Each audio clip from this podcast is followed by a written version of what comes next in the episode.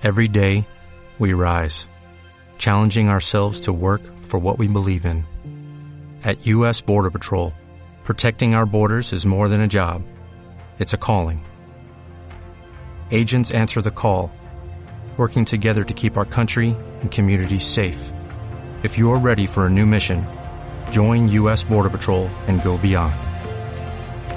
Learn more at cbp.gov/careers.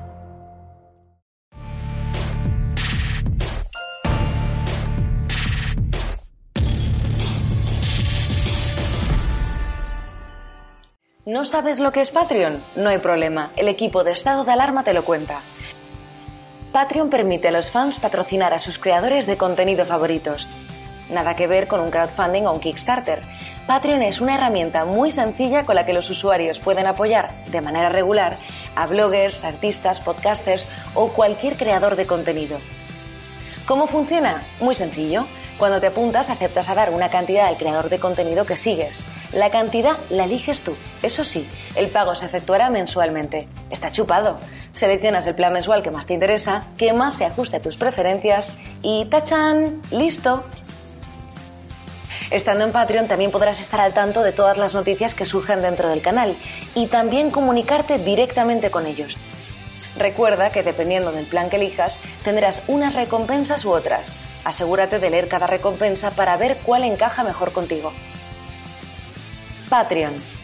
Empodera a la nueva generación de los creadores de contenido. Contamos contigo. Gracias en nombre del equipo de estado de alarma por conseguir que este proyecto sea viable y llegue cada día más lejos. Usted es Carmen. Dígame, Ahí estaba. ¿Usted es Carmen? Sí, yo soy. Pero, Perdóneme porque eh, su voz no me parece que corresponda con la, con la de una persona llamada Carmen. Sí, sí, No, usted dice que esa persona que aparece es Carmen. sí, sí. Y Carmen Calvo volvió a aparecer este miércoles pasado físicamente en el Congreso, envuelta en una especie de, de arrullito o de capullito de casemir, en el que si no fuera porque una feminista no podría estar, parecía una bolsa escrotal, eh, pues con mantita hasta la barbilla, no habíamos visto nada más cutre desde la teta de Vescansa al niño en el Congreso, desde Jorge Javier Vázquez comiéndose el tupper de la uva en el directo del Sálvame, y la autoexploración testicular de Maxim Huerta mientras caminaba por la Feria del Libro, en su único acto, por cierto, público como ministro, hasta que le trincaron con aquella patrimonial. La puesta en escena de la vuelta a la vida de Carmen Calvo desde que la propaganda silenciara su enfermedad por orden gubernamental ha sido como la de como la del resto de los dictadores del Politburó trotskista de la antigua Unión Soviética y de América Latina antes de pasar por la taxidermia. Porque antes de pasar por ella, todos, Chávez, Castro, Lenin, fueron sacados en algún momento de la UCI por sus adeptos para aplacar las tentaciones democráticas de la oposición y desmentir los rumores sobre los decesos históricos comunistas, que incluso después de muertos, siempre han parecido mucho más sanos que la mayoría de los vivos arruinados por el socialismo. Lo que queda demostrado es que Carmen ya no está para parar al patriarcado desde el asfalto si a un virus que ella misma describía como mucho menos lesivo que el machista, tuvo que frenarlo desde la suite de la Ruber y desde el piso de 250 metros cuadrados que los españoles le pagan en el 17 de la Plaza de España. Antaño era todo lo contrario, porque la presidenta o la vicepresidenta cazaba al macho y la construcción cultural de sus alcaldes incautos, hablando con ellos por teléfono en bragas. Como contaban algunos de sus cordobeses vecinos de Cabra, entre los cuales había algún exnoviete que tras el paso por la relación acuñó e hizo popular la frase Estás como una calvo para hacer referencia a los lapsus de locura ajenos, haciendo honor de paso a la vicepresidenta y salvando la honra del gentilicio. Es así como, como hay que estar para pagar por ir a uno de los talleres de las feminazis del negocio clitoriano para que te enseñen a cambiar los estereotipos del amor romántico a eliminar los violines por algo así como el amor verdadero entra por el agujero. Para eso o para que Carmen Calvo te mire a los ojos desde el atril para decirte que en realidad tú no eres tú, que podrías haberle quitado el puesto a Neil Armstrong, pero que por no haberte afiliado a la familia socialista, vas a acabar como su prolífica tía Ofelia de Hornachuelos, casada con un machirulo del arado que le ha hecho seis críos a los que ella mamanta mientras remueve los garbanzos del cocido por culpa del capitalismo, del colonialismo hispánico y del patriarcado. Todas unas señoras que debieron tener una juventud lamentable y bastante sequía desde el punto de vista sexual y que ahora te pueden empurar si no logras la firma en la cláusula de petición de permiso para el puedo besarte el no sé, te puedo besarte la boca, te importaría que te acariciara el seno izquierdo, ¿qué tal si pongo mi mano en tu muslo? Al final, para ver porno y saber lo que es una relación libre, acabaremos teniendo que recurrir a los reportajes de Félix Rodríguez de la Fuente sobre el cortejo de la loba de los picos de Europa y la parada nupcial del uruguayo pirenaico. Eh, hoy en día nos educan en el ensalzamiento del amor romántico. Nos educan en una manera patriarcal en donde las mujeres tenemos que ofrecer una entrega incondicional a los hombres. La loba elige siempre al vencedor en las escaramuzas. Tiene lugar después un largo noviado. Dura más de dos meses. Queremos disponer de nuestros cuerpos y queremos ser dueñas de nuestra vida. ¿Sí?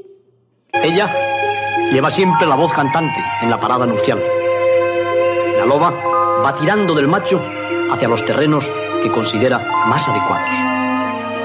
¿Qué está pasando con las mujeres más jóvenes que no están viendo los síntomas y los mensajes que emite una sociedad profundamente sexista, completamente machista y ordenada patriarcalmente. ¿Qué está pasando que no lo ven?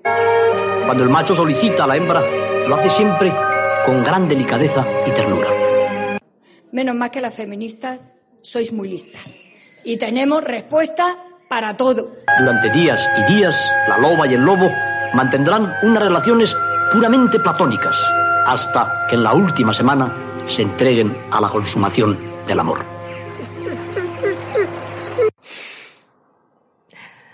Otra gran hazaña de Carmen Calvo y el resto de su flota de feministas inmunodeprimidas intelectuales es crear el debate técnico e irrebatible más apasionante de los últimos 140 años de historia del Partido Socialista. Que los testículos, esos órganos masculinos con forma de huevos, son la principal causa de la brecha salarial. Porque ser progresista como Carmen Calvo es lograr que la cajera del consumo en lugar de indignarse porque dos actores de la ceja se levantan por película española subvencionada medio millón de euros de sus impuestos, se indigne porque de ese monto la actriz solo cobra 200.000 euros. Ser progresista es darle 76 millones a los Resines y a los Casanovas para combatir la brecha de género al modo variana, mientras los ERTES siguen sin cobrarse en los últimos dos meses, y hay tres millones y medio de autónomos encerrados en casa, pagando sus cuotas mensuales y sus recargos sin ingresar un puñetero euro. Al presidente del gobierno le pediría más dinero para hacer nuestras películas. Nuestras películas necesitan dinero. El apoyo en este tipo de galas está muy bien, pero para que sigan existiendo eh, los Goya, para que siga existiendo el cine español necesitamos dinero. Necesitamos dinero público.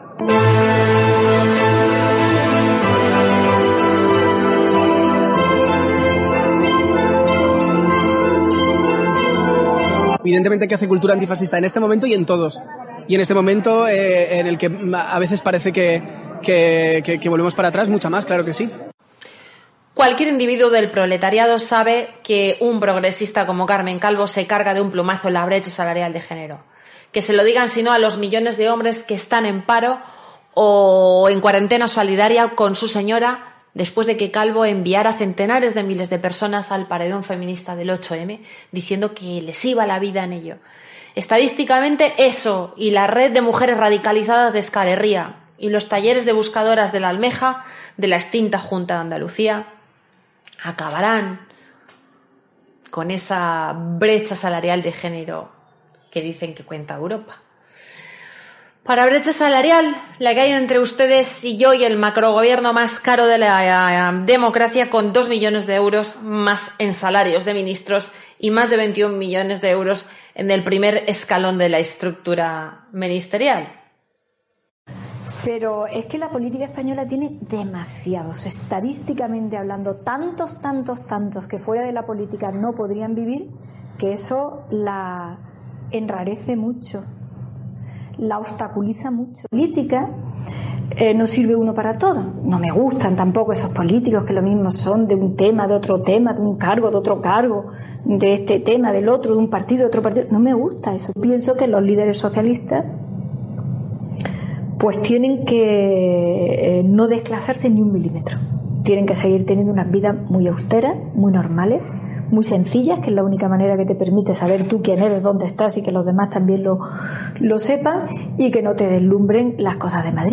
Lo que sí ha demostrado Carmen Calvo, y de forma fehaciente, es que el empecinamiento del presidente del gobierno en contar con ella en su ejecutivo responde, responde a una buena y pulida cuestión estratégica. Cuando el presidente del gobierno de España es un esqueje con piernas y corbata skinny, lo más inteligente es ponerte a la vicepresidenta al lado y basta con eso para parecer el puñetero Nixon. Entre los logros intelectuales de Calvo como ministra de Incultura figura el haber reprendido con severidad Cervantes por ser poco cuidadoso, justo e igualitario con Dulcinea y Aldonza y presentar a Don Miguel como una musa visionaria de la alianza de las civilizaciones de ZP porque éste había fijado su residencia en Argel durante cinco años, olvidando el detallito de que los piratas berberiscos le convirtieron en esclavo. Artífice de frases imposibles como el español está lleno de anglicanismos o el dinero público no es de nadie. Desde luego está a otro nivel intelectual, como pudiera estarlo alguien en pleno viaje de metanfetamina quiero que se sienten en los consejos de ministros tantas tontas como tontos se han sentado a lo largo de la historia. Vale. Y le pongo un ejemplo. Imagínense que a alguien de otro planeta se leyera la Constitución española, donde se dice categóricamente, sin ambaje y sin que nadie se haya rasgado las vestiduras, presidente, jefe del Estado, diputado, ministro. Si alguien la leyera diría, país más curioso, no hay mujeres, ¿cómo se las apañará? En ocasiones veo a Carmen Calvo. En tus sueños. Estando despierto. En las manifas del 8M y en los chiringuitos de Y como las desgracias nunca vienen solas, y los tontos son muy atrevidos, Carmen adquirió el compromiso de reformar la Constitución con el fin de que ésta hablara paritariamente de los españoles y de las españolas, por lo que encargó un dictamen a la Real Academia cuando ocupaba la cartera de Cultura, preguntando a la RAE si el nombre de la ley contra la violencia de género debía de llamarse así o no, tocándole responder al pobre académico Antonio Muñoz Molina quien lo hizo con esmero en un informe de medio centenar de folios que fue entregado en mayo de 2004, en el que se establecían las pertinentes diferencias entre los términos género y sexo, que en inglés se dice gender porque sex se refiere solo a las cosas de la jodienda, pero que en castellano el sexo es más polémico, mientras el género es más, más bien gramatical. La misma mañana en que se entregó el informe, el gobierno lo filtró a la prensa y bastó la protesta de los colectivos feministas para archivar aquel informe de la RAE. La vicepresidenta del gobierno en funciones, Carmen Calvo, también tiene un puntito rockero que le viene cuando, como ella misma cuenta, se pone en vaqueros. Y si no, acuérdense de cuando Carmen Calvo estuvo perseguida por las autoridades de Estados Unidos y fue condenada en 2004 por desacato eh, por una juez de Illinois junto a otros 24 políticos españoles que pertenecían al Consejo de Administración del Fórum de Barcelona. El juzgado norteamericano declaró a la vicepresidenta, entonces ministra de Cultura de Zapatero, en rebeldía tras desobedecer una sentencia que obligaba a los miembros del fórum a pagar tres millones y medio de euros a una productora estadounidense. Una multa que tras el escándalo Carmencita pagó con ese dinero público que no es de nadie. El presidente del Gobierno nunca ha dicho que ha visto un delito de rebelión en Cataluña. ¿Se puede entender como un delito de ¿Lo rebelión? entiende usted como delito de rebelión? Yo creo que lógicamente lo es. Y creo eh, que clarísimamente ha habido un delito de rebelión, de sedición en España y que en consecuencia deberían de ser extraditados esos responsables políticos a España. Le quería recordar la frase exacta a mediados del pasado mayo que dijo lo que se produjo el pasado 6 y 7 de septiembre. Pasado mayo. Ah, lo dice porque Pasado entonces mayo. entonces actu- le- lo decía como líder Es que mm, usted me ha preguntado por el presidente del Gobierno. Pasado mayo. Bueno, pero es la misma persona, ¿no? No, es que, Pero perdónenme que le diga, pero nosotros somos eh, gobierno ahora, respondemos de la posición del gobierno. que le va la vida? que le va su vida? Para eso te tomas tres cafés, te vas tres días a la discoteca, te acuestas con cuatro, te tomas do- mm, te fumas dos porros, te mm, fumas tres paquetes de Malboro, te pegas tres cacharritos, cualquier cosa menos que me vaya yo a preguntar.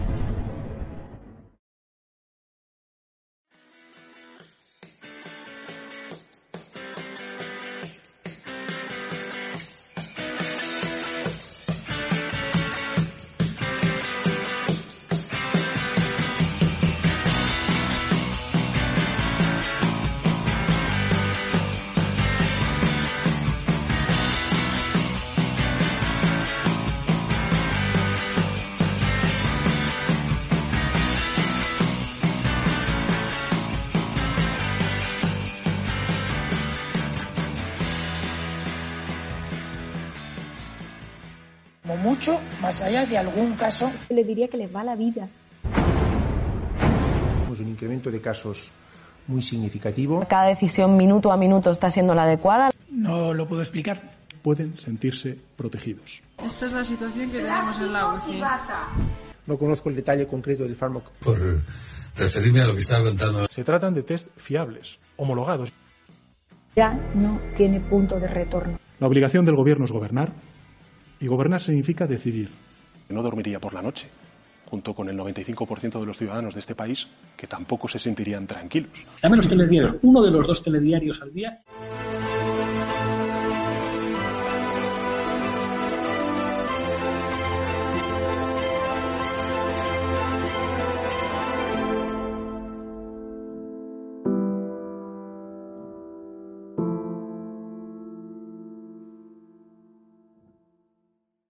When you drive a vehicle so reliable it's backed by a 10-year, 100,000-mile limited warranty, you stop thinking about what you can't do and start doing what you never thought possible. Visit your local Kia dealer today to see what you're capable of in a vehicle that inspires confidence around every corner. Kia, movement that inspires. Call 800-3334-KIA for details. Always drive safely. Limited inventory available. Warranties include 10-year 100,000-mile powertrain and 5-year 60,000-mile basic. Warranties are limited. See retailer for details.